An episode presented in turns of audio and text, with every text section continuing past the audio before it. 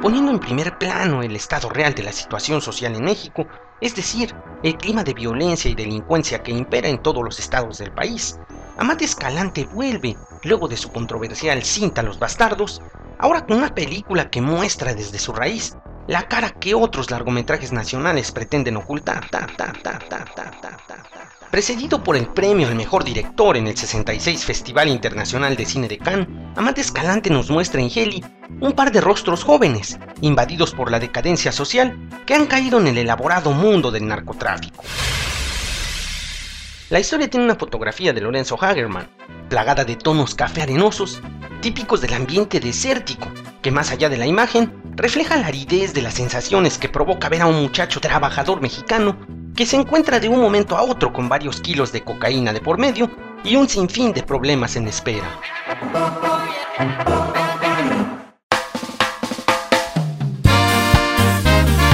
El trabajo de dirección de Amat, que le valió el premio internacional, hace lucir tremendamente a Armando Spitia y Andrea Vergara en pantalla. Su calidad histriónica es explotada de muy buena forma por la pericia del discípulo de Carlos Reigadas. Jenny se ha convertido por el mayúsculo logro en Cannes en el punto climático de la ascendente carrera de Amate Escalante, que con escasos recursos financieros, aunque ilimitados recursos creativos, destaca entre los numerosos directores mexicanos que intentan retratar esa realidad de la sociedad mexicana. En sus 105 minutos de duración, esta coproducción de México, Francia, Alemania y Holanda deja testimonio de esa situación simplemente clara e inocultable, para ser más precisos, este es un largometraje sumamente recomendable, aunque no muy fácil de apreciar para quienes asisten poco al cine o quienes están acostumbrados a los filmes simples de acción y comedia que repiten las grandes televisoras una y otra vez en su programación.